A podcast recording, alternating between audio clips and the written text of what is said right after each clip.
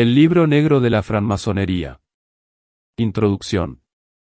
Ante todo, es necesario saber que por encima de nuestras logias, de nuestros templos, de nuestros grandes orientes y de nuestros ritos, siempre ha existido una dirección iniciática universal, una masonería o gran oriente universal de carácter esotérico, cuyo supremo consejo, compuesto por verdaderos iniciados, recibe las directrices de los propios santos santuarios esotéricos para transmitirlas seguidamente, a través de ciertos intermediarios, a organismos más exotéricos. Estamos seguros de que la mayor parte de nuestros hermanos se sorprenderán por esto, no habiendo jamás oído hablar de tal dirección superior.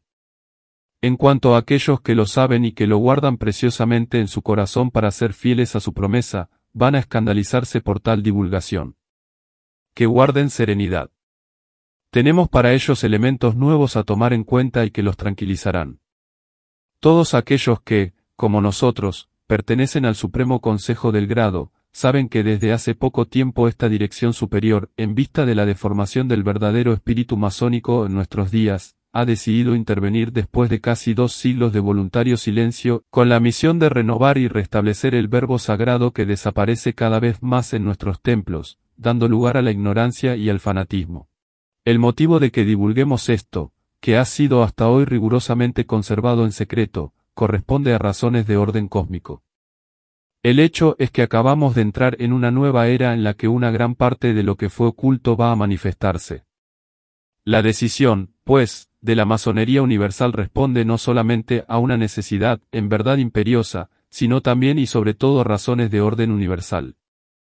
La presente obra tiene por objeto abrir los ojos de los hermanos masones sobre muchos puntos oscuros y a menudo inquietantes de nuestra orden.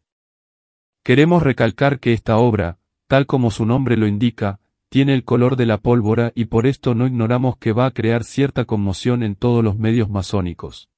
El masón, medio, experimentará algunas dificultades en la comprensión del primer capítulo, pero estas dificultades desaparecerán rápida y gradualmente porque fueron provocadas, en un comienzo, por una sucesión de contradicciones de principios, de enseñanzas que, hasta hoy, parecían haber recibido una consagración oficial, irrefutable, intangible. Se sabe que todas las enseñanzas oficiales, religiosas e incluso masónicas, expresan imperiosamente que la civilización, con todos sus beneficios humanitarios e iniciáticos, nos viene del Oriente. En efecto, el cristianismo es una mezcla de masdeísmo, brahmanismo y budismo. La religión católica, romana, tomó del viejo budismo de la India antigua, la misa, el rosario, los cirios, el incienso, los conventos, los monjes, las adoraciones perpetuas, etc., es una doctrina religiosa enteramente de origen oriental. Pero el Oriente tan solo ha sido un depositario momentáneo de enseñanzas de origen occidental que le fueron confiadas por razas blancas expulsadas de la tierra natal a raíz de convulsiones o cataclismos terrestres, y que se refugiaron, en parte, hacia el Oriente aún en tinieblas, aún en la noche, aún en el sueño cerebral. Largo tiempo después de haber despertado a los pueblos orientales y de haberles confiado toda la tradición iniciática, los descendientes de las antiguas inmigraciones blancas, reconstituyéndose por grupos etnológicos en las regiones llamadas iranianas, regresaron a las tierras ancestrales, vírgenes de espíritu e ignorantes, después de haber descansado espiritualmente en un benéfico olvido. Así, antes de dormirse, el Occidente transmitió su sabiduría al Oriente, en vísperas de desaparecer como civilización. Naturalmente esto conlleva también al reconocimiento del norte, o colegios del norte, como siendo la fuente de la enseñanza iniciática positiva, objetiva, científica y occidental, mientras que el sur debe ser considerado como pasivo, místico, contemplativo y oriental. Otra advertencia que es necesario hacer es aquella relativa a Irán. Muchos de los hermanos masones creen con firmeza que se trata de un personaje más o menos histórico, cuando no se trata sino de un símbolo. Que se desengañen. Desde que trabajadores espirituales fueron iniciados para edificar el templo de la verdad, Irán fue muerto varias veces, pero siempre ha resucitado. Irán es Adonis, muerto por un jabalí, es Pitágoras proscrito, es Osiris asesinado por Tifón, es Orfeo despedazado por las vacantes, es Jesús crucificado por Caifás, Judas el Iscariote y Pilatos, es, en fin, Jacques de Molay condenado por un papa, denunciado por un falso hermano y quemado por orden de un rey. Naturalmente esto no es más que una explicación entre tantas otras, ya que si tuviéramos en cuenta que el nombre de Irán tiene relación con el fuego, pues no olvidemos que él era fundidor, es decir, que trabajaba el metal con el fuego, la alegoría de su muerte correspondería a la regeneración o transmutación por este mismo elemento, el fuego interno. Así, todos los símbolos, cualesquiera que sean, tienen siempre diferentes interpretaciones. Hay otra observación que hacer, que la mayor parte de nuestros hermanos masones ignora, y que viene a confirmar una vez más nuestras afirmaciones anteriores relativas a la dirección superior. Es respecto a los 120 ritos, aproximadamente, mencionados por el autor en el segundo capítulo. En vista de todas estas ramas que se han manifestado en un solo siglo, desde el comienzo del siglo XVIII hasta el inicio del XIX, se comprende que la orden de poder declararse había sido dada. Se observa que todo esto viene a obedecer a una autoridad, todas estas logias que se ponen a trabajar públicamente denotan claramente una organización central, un cuerpo director que permite la apertura de los templos de iniciación. Evidentemente, algunos individuos se han introducido en la corriente y han establecido, por su propia cuenta, masonerías que no han durado mucho tiempo, ya que, claro está, todos los fundadores de ritos no fueron siempre miembros del cuerpo director de la gran fraternidad. Los verdaderos grandes maestros no son siempre aquellos que parecen revestidos de toda autoridad, detrás de los poderes representativos, de los títulos y de las funciones, están los patriarcas, los verdaderos venerables, las potencias, que dirigen al mismo tiempo todos los ritos del mundo porque están verdaderamente a la cabeza de la masonería universal. Ofrecemos a continuación la copia de un reciente mensaje de Potencia X al Congreso Internacional de las Fuerzas del Espíritu, que tuvo lugar en París en mayo de 1949. Mensaje del Jefe Supremo de los Grandes Orientes. En nuestra calidad de Potencia X de la Masonería Universal, vamos a permitirnos hacer una aclaración necesaria en estos tiempos de ansiedad y en este lugar donde va a deliberarse sobre el porvenir espiritual del mundo. Lo que es conocido en nuestros días bajo la denominación de francmasonería ha sufrido cierto prejuicio, y es necesario reconocerlo, tal vez en parte por culpa de adherentes que no han sabido comportarse siempre como verdaderos masones y que han entrado en la orden más bien para buscar un provecho personal y sin ninguna idea del papel que debían desempeñar en el mundo. La francmasonería es una institución filantrópica, filosófica y progresiva que tiene por objeto el ejercicio de la beneficencia, el estudio de la moral universal, el análisis de las ciencias y la práctica de todas las virtudes, pero ella fue a menudo mal atendida por sus miembros que discutían sus intereses personales y egoístas, creando así divisiones que son desafortunadamente demasiado conocidas. Sin embargo, Sería injusto discriminar una orden que no solamente ha desempeñado un gran papel en la historia, sino que ha aliviado tantas miserias y ha producido, en pro de la causa de la humanidad, elementos cuyo valor sería obvio citar y que han contribuido a salvaguardar la especie humana. Hay dos clases de aclaración que hacer, una primera, para el mundo profano, y una segunda, para los mismos masones. El gran público generalmente experimenta cierto malestar cuando se trata de esoterismo, de ocultismo o de iniciación, y al oír masonería, imagina inmediatamente una especie de magia incalificable, puesto que el pueblo, ciego por el fanatismo, relaciona inmediatamente asociación secreta con francmasonería, y esta, para muchas personas, no es ni más ni menos que la fuente de crímenes odiosos y prácticas de infame brujería, ya es tiempo de que esto cambie en nuestro siglo de intelectualidad. Lejos de ciertas épocas que prefiero no recordar. Salir del dogmatismo, esto no implica precisamente algo antirreligioso. Masón no quiere decir ateo, sino individuo que cree en algo más amplio, es un ser que busca, estudia y no quiere limitar sus creencias a una concepción estrecha sin principios filosóficos, es un sujeto que investiga acerca del perfeccionamiento espiritual a fin de darse cuenta de las luces reales para hacerse más útil a sus hermanos los humanos, sin consideración de castas o de confesiones. Teniendo el título de Gran Maestro Invisible, no gozamos de la ventaja de ser muy conocidos por los hermanos de la gran familia masónica, pero sin embargo luchamos con toda la energía que ha caracterizado a nuestros hermanos mayores de antaño, nuestros maestros venerados e ilustres protectores. Es justamente a esta manera de actuar que invito a todos los masones. La orden masónica se ha dividido poco a poco a través de los siglos, a causa de la formación sucesiva de nuevos ritos. Sin embargo, que importa la manera de honrar al gran arquitecto del universo, pues a pesar de las diferencias de rituales, no dejamos de ser igualmente masones y amantes de la verdad. Asimismo, el alimento masónico puede ser asimilado por el espíritu como rito escocés, rito francés o misraim. Es necesario, en fin, comprender que no hay masones irregulares, pertenecer al rito de Memphis, a la institución Swedenborg o al rito de York que siempre formar parte de esta gran familia que, de todas maneras, está organizada por una dirección superior con mandato esotérico. En fin, recordemos cierto viaje simbólico donde aparecía una banderola con los nombres de cuatro célebres filósofos, Solón, Sócrates, Licurgo y Pitágoras, y en lugar de perdernos en una liturgia desvalorizada por la incomprensión, pongámonos nuevamente a trabajar para reconstruir el templo de dimensiones universales. Recordemos nuestro deber y primera virtud de nuestra institución, la tolerancia. ¿Cómo podemos permanecer sectarios en nuestras logias, en nuestros ritos o aún en nuestra orden entera? Es necesario que nuestra obra rebase los límites mismos de la francmasonería, que seamos los primeros en demostrar nuestra entera liberalidad ayudando a cualquiera, en cualquier condición, sin ver si se trata de masones de la misma logia, incluso del mismo rito, o aún completamente extraños a la masonería, sino, ¿cómo podríamos probar esta superioridad de la cual nos valemos por nuestro título de iniciados? Si hemos podido abrir los ojos al gran público, Habré traído a este Congreso nuestra piedra necesaria para los cimientos de las primeras columnas simbólicas para edificar el templo de la virtud, de la tolerancia y de la paz. Capítulo primero.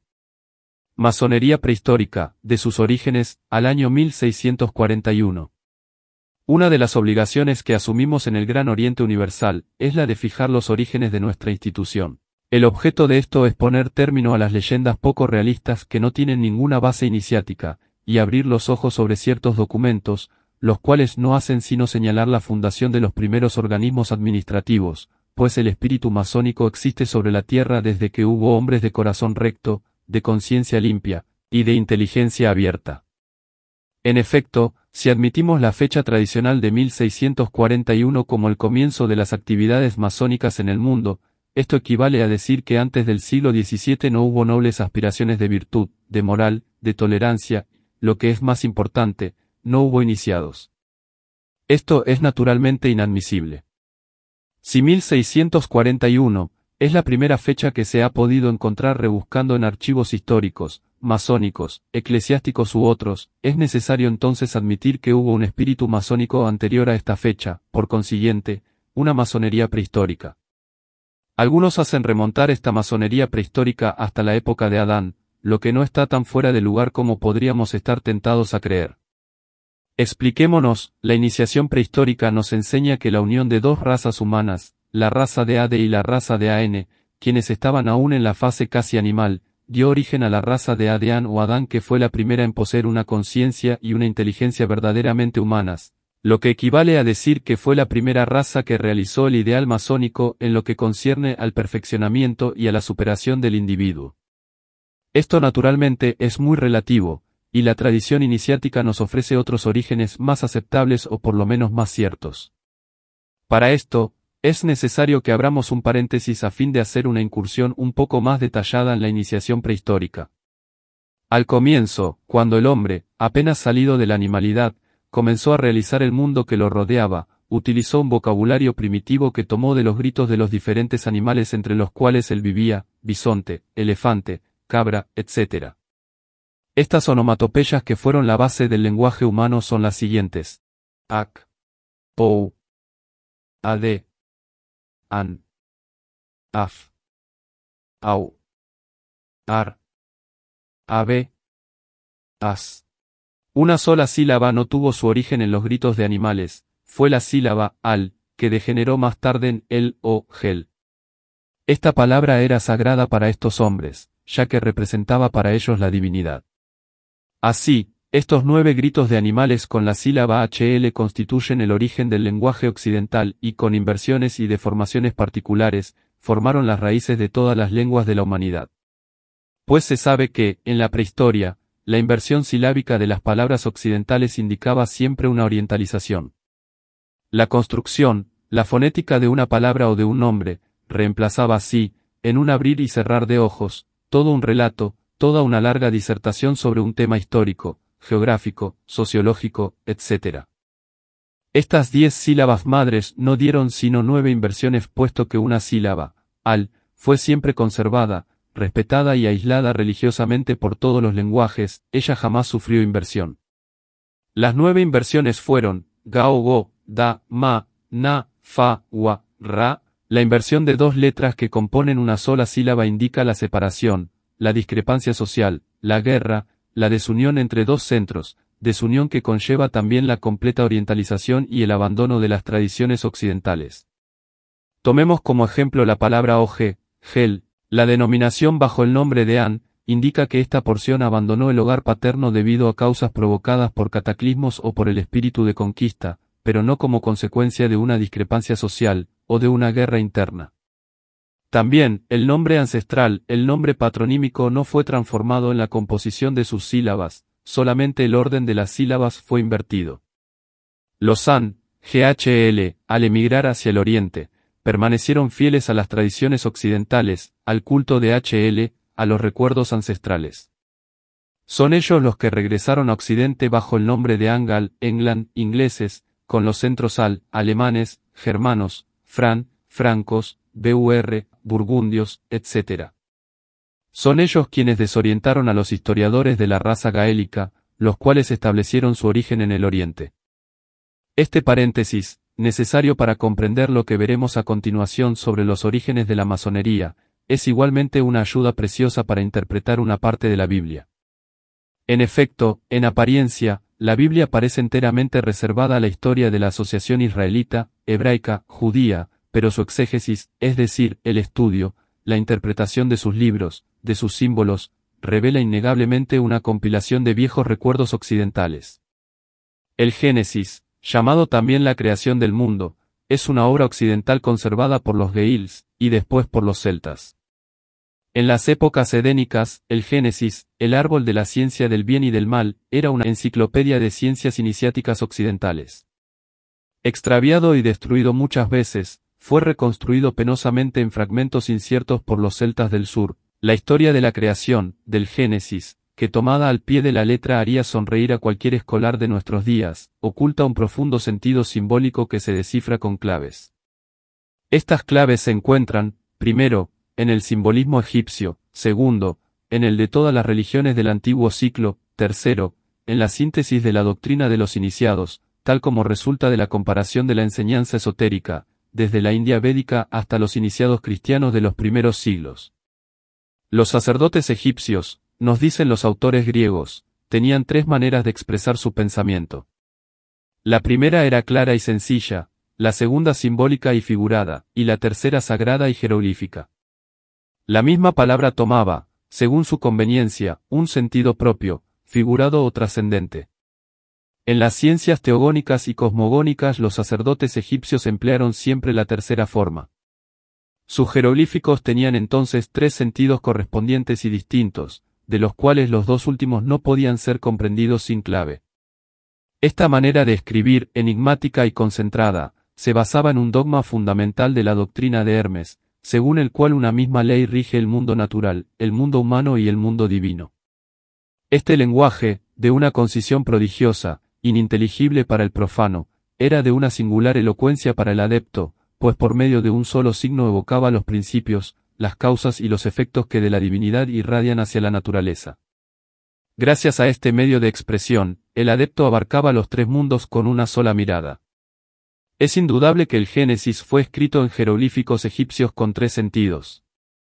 Posteriormente, en tiempos de Salomón, se tradujo el Génesis en caracteres fenicios, luego de la cautividad de Babilonia, y cuando por último vinieron los traductores griegos de la Biblia. Estos solo tenían una vaga idea del sentido esotérico de los textos. San Jerónimo, a pesar de sus serias intenciones y de los cataclismos terrestres que sacudieron a Occidente, hundimiento de la Atlántida, etc., trastornaron igualmente la sociedad occidental cuya mayor parte emigró hacia el oriente llevando las ciencias del árbol, las cuales más tarde cayeron en el empirismo, en la hechicería, la magia, las mitologías, etc. Todos los conocimientos egipcios, hindúes, chinos, etc., eran restos de las ciencias occidentales, que murieron a su vez con la extinción de sus importadores.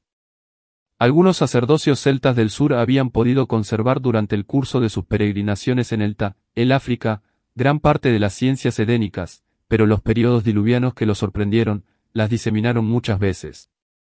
Uno de estos sacerdocios se dedicó, con más persistencia que otros, a reconstruir los sepultados documentos edénicos escondidos en las grutas situadas sobre las altas montañas para preservarlos de los hundimientos. Este sacerdocio llevaba el nombre de Ma-H-L-Sa. Maisa, HL igual a I, Moisa. Moisés, Ma, agua.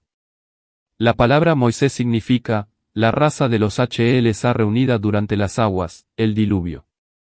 Es por esto que la leyenda concerniente a Moisés niño, lo representa abandonado sobre las aguas por su madre y recogido por una princesa egipcia. La leyenda del monte Sinaí, Sana HL, es un recuerdo de las misiones mosaicas buscando documentos iniciáticos en las cumbres que escaparon a las inundaciones. Los Maisa habían logrado reconstituir algunos restos de las ciencias iniciáticas occidentales y recopilarlos bajo el nombre de su gran espíritu, cuando hizo la traducción latina según el texto hebreo, no pudo penetrar hasta el sentido primitivo del texto, y aun si lo hubiese hecho, hubiera tenido que callar. Sin embargo, algo llegó a sus oídos, puesto que declaró, el más difícil y oscuro de los libros sagrados, el Génesis, contiene tantos secretos como palabras, y cada palabra encubre otros muchos. Así, cuando leemos el Génesis en nuestras traducciones actuales, no extraemos del más que un sentido primario e inferior. Genasa. Génesis, es decir, el libro de los celtas del sur, mezclados en mestizaje con los na, los negros. Estas alianzas contraídas sobre todo con elementos hebreos, HL Aberra, y egipcios, fueron el comienzo del debilitamiento de la sangre occidental de los A. Y llegó un día en que fueron amenazados de exterminio por sus propios mestizos quienes querían, a su vez, tomar el mando de los grupos de Israel. Para frustrar las tentativas de rebelión, para evitar los espionajes, los sacerdocios masas se constituyeron en pequeños grupos que se reunían clandestinamente. Este fue el origen de las castas secretas masa. Los sacerdocios masa habían conservado el culto de las tradiciones occidentales, el culto de Hel, que ellos enseñaban a los hebreos. Es por eso que la gran divinidad hebraica lleva el nombre de HLAM. Elohim, es decir, el alma de Hel. Elohim era una invocación superior a Jehová, cuatro los Masa, aunque adheridos a los hebreos, aborrecían el culto del tótem serpiente y del tótem becerro, la serpiente de bronce, el becerro de oro. Su símbolo religioso secreto era el tau y su tótem era simbolizado, por una parte, por cuernos de toro y por la otra, por un gavilán. Esta es la razón por la cual, en las imágenes hebraicas, Moisés siempre aparece peinado con dos cuernos en la cabeza. Elohim o Aelohim es el plural de Aelo, nombre dado al Ser Supremo por los hebreos y caldeos, el cual deriva de la raíz Ael que indica la elevación, la fuerza y la potencia expansiva. Y que significa Dios en el sentido universal. Juá, es decir Él, es en hebreo, en caldeo, en siriaco, en etíope y en árabe, uno de los nombres sagrados de la divinidad. Los Masa o HLSA, reunidos en clanes misteriosos, habían compuesto una serie de gestos convencionales, de palabras y señales conocidas solo por ellos, a fin de reconocerse y de evitar las traiciones y las sorpresas de falsos hermanos Masa.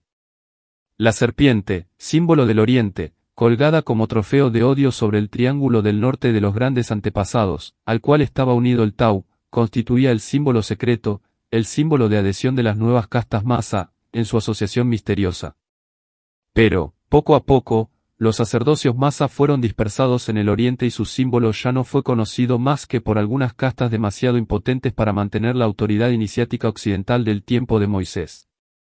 Más tarde, grupos blancos perseguidos por los reyes asirios, intentaron restablecer el culto de los masa y reconstruir sus fórmulas secretas de iniciación se reunieron bajo la dirección de un sacerdocio que tomó el nombre epónimo de Ar-Am, es decir, el cuerpo de los Ar en Irán. Pero los Ar-Am Irán no conocían todas las tradiciones occidentales. Uno de sus jefes, buscando la puerta del norte, es decir, las enseñanzas secretas de los colegios del norte u occidentales, fue asesinado en las puertas del oriente por un falso hermano. Mucho más tarde, asociaciones blancas que regresaron en lentas inmigraciones de Asia a Occidente y compuestas en su mayor parte por gremios profesionales, constructores, carpinteros, tejedores, arquitectos, etc., quisieron implantar la ciencia de los Masa y de los Iram en las épocas de las tiranías cristianas. Pero los viejos símbolos del tiempo de los Masa y del tiempo de Irán no fueron ya comprendidos. El Triángulo del Norte, símbolo de las pirámides para los primeros Masa, fue confundido con una escuadra por estas nuevas iniciaciones. El Tau del Sur, la T, fue confundida con una regla metálica. Y la serpiente colgada como trofeo sobre el Triángulo del Norte, fue confundida con una plomada. Según estas nuevas asociaciones, todos estos atributos, cuyo origen y significación simbólica les eran desconocidos, no podían ser sino instrumentos relacionados con castas de arquitectos que formaban quizás poderosos grupos políticos en tiempos pasados. Por lo demás, el término masa indicaría por sí mismo la corrupción de la palabra masón. Es así como la serpiente de Oriente, vencida en su potencia simbolizada por la serpiente que se mordía la cola, serpiente cuyo círculo ha sido roto y enderezado por los sacerdocios mosaicos llegó a ser una benévola plomada. De este modo es como el Tau, el antiguo Tau de Horus, de Anubis y de Osiris, este Tau de hierro forjado, grueso y pesado que servía en ocasiones para golpear a los espías y a los falsos hermanos que llegaban a introducirse en los templos secretos, se convirtió en un plácido martillo de tonelero, y de confusión en confusión, de serpiente emplomada, y de tao en martillo de tonelero, es como generalmente se ha escrito la historia de todas las instituciones sociales, políticas y religiosas de la humanidad.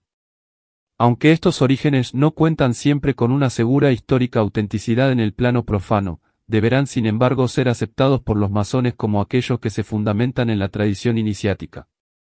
Parece, no obstante, y esto por razones diversas, que la época de Salomón, 1020 al año 962 a.C., señala una fecha esencial en la evolución de nuestra institución. En efecto, aun admitiendo que bajo Salomón no hubo construcción de templo ni todo lo que este hecho ha aportado a la leyenda simbólica de nuestra institución, tan solo la etimología del nombre de Salomón revela, para los iniciados, datos de gran importancia y suministra elementos inequívocos. Salomón es un epónimo que, al igual que Ulises, Aquiles u Orfeo, no representa solo un personaje sino también una casta, una secta, una raza o una época.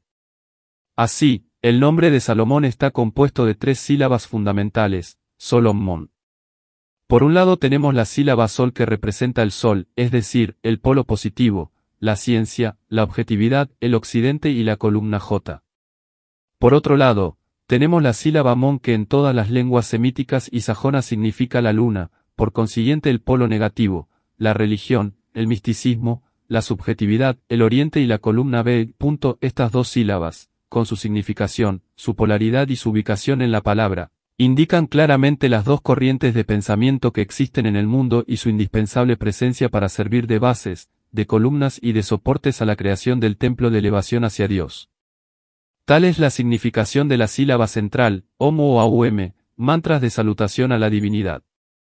El profundo e importante simbolismo del nombre de Salomón no podía ser pues impunemente abandonado, nunca insistiremos lo suficiente sobre su importancia. La época de Salomón satisfacía todos los requisitos no solamente para la construcción de un templo material, sino también y sobre todo para la elevación de un santuario mucho más importante, el templo de la virtud y de la sabiduría. Así, aunque la institución tiene su origen en la más remota antigüedad e incluso en la prehistoria, su primera manifestación conocida se hizo sentir en la época de Salomón, hijo de David, en el momento de la construcción del famoso templo de Jerusalén que fue confiada a un equipo de constructores arquitectos que tomó el nombre epónimo de Hiram. Es necesario decir de una vez por todas que Hiram, el personaje del cual nos habla la Biblia, no era sino un obrero, un maestro fundidor, por cierto, muy hábil en todos los trabajos de bronce y sin duda a la cabeza de un equipo de orfebres, ferreteros y herreros, pero no el gran maestro de quien nos habla la leyenda tradicional. Tal como lo habíamos visto anteriormente, los sacerdocios del pueblo hebreo, instaurados en la época de Maachel Sao Moisés, conservaron celosamente su pureza de sangre o su racismo blanco y occidental como se diría hoy, la prueba reside en el hecho de que el sacerdocio fue reservado a una sola casta, la tribu de Levi, cinco a la larga, para preservarse de la amenaza de extinción, fueron obligados a constituirse en grupos secretos que posteriormente dieron origen a la secta 6 de los esenios. Esta secta desempeñó un papel preponderante en la historia, es ella la que dio a la masonería uno de sus más grandes maestros, Jesús, de quien volveremos a hablar más adelante. La fraternidad de los esenios era una reunión de iniciados que no se ocupaban de cuestiones banales, practicaban una moral severa, llevando una vida ejemplar y buscando siempre establecer el equilibrio. Vivían en comunidades, todos los miembros trabajaban para el tesoro común que pertenecía a la orden y cada uno tenía el derecho de adorar según su parecer, lo cual no les impedía practicar el esenismo. Su seña de reconocimiento era, que la paz sea con vosotros. Una categoría permanecía en celibato y se consagraba a los más altos grados de la iniciación, mientras que la otra se casaba. Es preciso agregar que las uniones no eran contraídas a la ligera, pues este acto tenía una importancia esotérica. Una prueba de tres años, era requerida antes de poder alcanzar el primer grado. Naturalmente, es necesario añadir que, para una más rápida evolución, los esenios eran vegetarianos, no comían nada refinado y bebían agua de los manantiales. De este modo, tenían numerosas reglas exentas del fanatismo oriental, estando su casa matriz en Jerusalén. Sin embargo, tenían también institutos en Alejandría y Heliópolis, pero con un fin de reclutamiento, ya que no eran sino escuelas para grados menores. Ya no es necesario repetir que Jesús era esenio, pues pensamos que ello está definitivamente grabado en la mente de todos los masones. Permítasenos, sin embargo, citar algunos hechos muy importantes. La enseñanza de Cristo era semejante y consecutiva a la enseñanza de los colegios iniciáticos. Una prueba de esto existe en un pergamino encontrado en Alejandría. Se trata de una carta escrita por el superior de la Orden Esenia a un colegio de la sección de Alejandría. Esta correspondencia era dirigida a la fraternidad Esenia de Egipto respecto a los rumores que corrían acerca de Jesús. En este manuscrito, se describía la infancia de Jesús. En lo que concierne al vino, todo el mundo sabe que el alcohol es rechazado por los iniciados. Toda ceremonia donde se sirvan bebidas de este género delata inmediatamente el poco valor iniciático de dicha religión, grupo o fraternidad. Se sabe que esta última dependía de los llamados colegios del norte de enseñanza iniciática occidental. Este precioso documento fue encontrado por un miembro de la Sociedad de Abisinia, en una biblioteca abandonada en el fondo de un antiguo edificio ocupado en épocas lejanas por monjes griegos, del monte Asos. Este lugar pertenecía a la fraternidad de los esenios al comienzo de la colonia de Alejandría, contemporánea de Jesús. Esta copia ha pasado a una sociedad pitagórica alemana. Según las doctrinas esotéricas, Jesús habría vivido aproximadamente 40 años después de la crucifixión. Descendido de la cruz después de seis o siete horas, está científicamente comprobado que el Cristo no había muerto, pues los ajusticiados en las mismas condiciones daban el último suspiro tres, cuatro o cinco días después. Transportado a un lugar seguro, fue magnetizado, curado, etc., y se habría consagrado a la enseñanza de discípulos exclusivamente de la orden. Esta teoría es defendida por los ocultistas más eminentes, ciertos historiadores, e investigadores serios. Todos los detalles son allí mencionados acerca de su educación en la orden, su evolución y su vida de retiro y de estudio.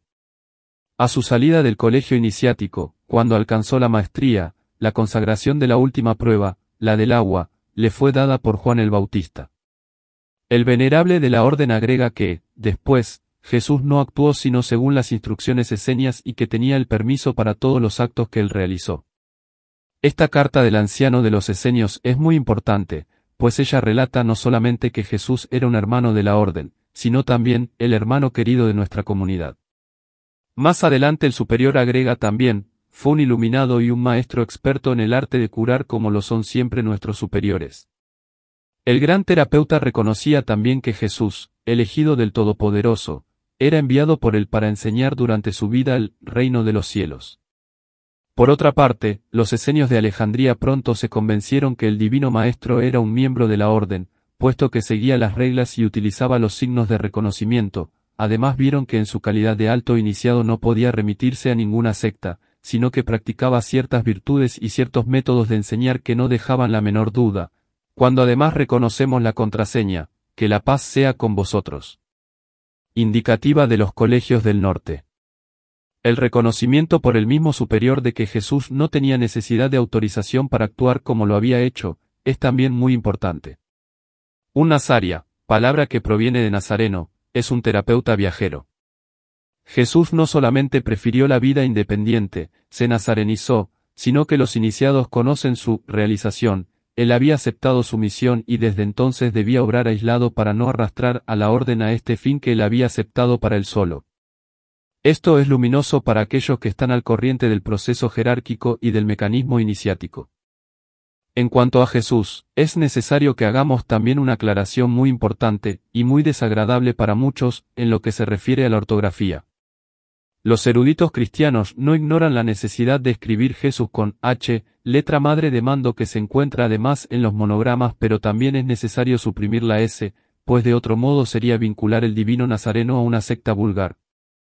En efecto, si analizamos este nombre a la luz de la iniciación prehistórica, encontramos que elementos celtas emigrados hacia el sur, Sa, fueron más tarde los hijos de los HLSA, los JHLSA. JHSA. Jesús. Desde los esenios, y dejando aparte las escuelas filosóficas de Grecia, Pitágoras, Sócrates, etc., ninguna otra institución secreta importante hizo su aparición hasta la Edad Media, más precisamente hasta el tiempo de las Cruzadas, que fue la época en la cual surgieron los caballeros del templo. Es casi seguro que los templarios recibieron su nombre de la iniciación oriental a la cual se unieron queriendo reconstruir el templo espiritual, invisible, después de haber recibido las indicaciones provenientes de los constructores del Templo de Salomón, visible en Jerusalén. Como sucede con frecuencia en semejantes casos, la fundación se debe a un número muy pequeño de compañeros animados por mismo ideal. Sin embargo, parece muy probable que algunos de ellos, espíritus muy distinguidos, tenían conocimiento del hermetismo cristiano, de la arquitectura y de las tradiciones de las asociaciones de compañeros. Sus filas fueron muy pronto engrosadas por caballeros y capellanes de diferentes naciones, por hombres poseedores de enseñanzas y de simbolismo bastante rico, así como por monjes constructores iniciados. Una primera enseñanza se nos ofrece ya, los fundadores fueron nueve. Conocemos la predilección de los pitagóricos y de los cabalistas por la Eneada, que se encuentra en el celtismo, el bardismo y los padres de la Iglesia, quienes también conocieron una simbólica continuadora de la del paganismo. Pensamos no tener necesidad de insistir, nosotros los masones, sobre la importancia que se le debe conceder a su culto por San Juan y a la doctrina del juanismo, que ellos tienen la reputación de haber profesado. Pensamos también que es inútil citar los detalles demasiado conocidos que impulsaron al Papa, por un lado, y a la realeza, por el otro, a perseguir y suprimir la orden del templo, la codicia de sus bienes y el recelo de su influencia fueron los principales móviles. La sangrienta persecución de que fueron objeto, obligó a los templarios a expatriarse o a ingresar en otras órdenes religiosas. Sin embargo, algunos grupos de sobrevivientes merecen mencionarse, entre los cuales los mismos templarios reagrupados en Caballeros de Cristo en Portugal. Los unos o los otros crearon caballerías de neotemplarios quienes, se dice, se aliaron en el siglo XVIII con la francmasonería donde ingresaron con altos grados, conservando la vestidura y manteniendo, con intenciones de venganza, el odio hacia el mal rey y el débil papa, causa de su desdicha. De todos modos, la supervivencia de los templarios es completamente relativa dentro de la masonería corriente, quedan apenas algunos símbolos y ritos generales. La mayor parte de los eruditos medievalistas dudan de la continuación de la orden en los ritos masónicos y sobre todo del valor de los documentos que conservan en sus archivos. Es indiscutible que templarios refugiados hayan dejado ciertas enseñanzas, lo cual pudo ocasionar que partidarios se agruparan en sociedades secretas cuyos descendientes crearon luego ritos donde los recuerdos de la célebre caballería habrían permanecido como base. Pero, mezclarse en asociaciones de compañeros es una cosa, e introducir símbolos y enseñanzas templarias es otra. En una palabra, la afiliación de los masones con los templarios es una cosa completamente relativa, rehusamos admitir una transmisión regular del templo a la masonería. Sin embargo, algunos ritos han podido recibir una parte de la herencia iniciática, pero hay que buscar los orígenes de la masonería mucho más allá de la milicia del Cristo. Naturalmente esto no significa negar la existencia de ciertos caballeros actualmente, ya que el problema no se refiere a la orden del templo, la cual no es más que una ilustración en la masonería universal. Además de la orden de los templarios, que es la fraternidad más importante de toda la Edad Media, otras sectas o asociaciones más o menos iniciáticas y ocultas han visto igualmente la luz antes de la tradicional fecha de 1641. Primeramente, vienen las corporaciones profesionales, constructores, tejedores, albañiles, etc., quienes, con la intención de conservar sus secretos del oficio, se constituyeron en grupos compactos cuyo aprendizaje requería largos años de perseverancia y fidelidad. Hasta el Renacimiento, el carácter religioso del trabajo no era puesto en duda por nadie. Era, por decirlo así, sacerdotal y se transmitía en secretos a través de una iniciación. Tal fue el origen de las asociaciones de compañeros, la rama de construcción de catedrales, o francmasonería operativa, albañiles, constructores, arquitectos, etc., fue aquella que poseyó siempre la tradición iniciática más elevada, siendo la única en pedir estudios sobre casi todas las asignaturas. Los maestros de esta cofradía poseían un saber tradicional e iniciático que provenía de tres fuentes principales. Primero, de las fraternidades creadas por los emigrados de Oriente, segundo, de obreros llevados a Europa por los templarios, y tercero, de los últimos artesanos bizantinos, más ricos en enseñanza tradicional de lo que pueda creerse. Esta asociación cerrada formaba parte de la transmisión tradicional hermética, más tarde, introdujo geometría y números sagrados, ritos y símbolos del trabajo y significado de las herramientas, a lo que se le llama masonería azul o simbólica. Señalemos igualmente, de paso, algunas sectas y ritos que se formaron antes del nacimiento oficial de la masonería. En 1135 fue fundado en Estocolmo el rito sueco, constando de nueve grados, siendo el último el del iniciado de San Andrés. Tenía, además, tres títulos honoríficos, el último de los cuales era el de maestro reinante. Tenemos luego los hermanos de la Rosa Cruz, alemanes, que fundaron esta orden regresando de Palestina en el año 1188. Esta orden fue reformada en 1378 por Christian Rosenkreuz y disuelta en 1798. La estricta observancia fue fundada en 1312 por Pierre de Aumont quien, como se sabe, fue el gran maestro de una de las cuatro ramas templarias que subsistieron después de la disolución de esta orden. En 1482, encontramos en Varsovia la Academia Platónica fundada por Marsilio Uffizi. En fin, cronológicamente la última de las principales sectas ocultas, creadas antes de la fundación formal de la masonería, es el rito de los hermanos de Juan que fue inaugurado el 24 de junio de 1535 y que pretende ser la masonería contemporánea del cristianismo. Valiéndose de ciertos archivos se ha conseguido trabajosamente remontar su fundación a 1440. En cuanto a la masonería iniciática, que es la que sobre todo debe interesarnos, ella procede de transmisiones regulares de hermetistas del Renacimiento y del siglo XVIII, herederos de los poseedores de la tradición patricia primordial que, de uno al otro, se remontan muy lejos, como acabamos de verlo. Nota de traducción. El término francés campagnanich que deriva de la palabra campagnan, compañero, señala las asociaciones de obreros de la misma profesión que existían antaño en Francia. El campagnanis comenzó a organizarse a partir del siglo XV, fuera de las cofradías y corporaciones. Los compañeros se unían por oficios y eran admitidos en el seno del campagnanich solo después de haber pasado por una iniciación, a menudo inspirada en el ceremonial católico. En el transcurso de sus viajes por el país, el compañero recibía en cada ciudad una ayuda fraternal, alojamiento, alimento, empleo, etc. Después de un nuevo periodo de gran vigor en el comienzo del siglo XIX, el Campagnani se desmoronó con el nacimiento de la gran industria y del sindicalismo. La gran familia obedecía entonces sabiamente a la jerarquía de los sabios e instructores espirituales que dirigían los santuarios y todos los demás cenáculos o escuelas de arcanos.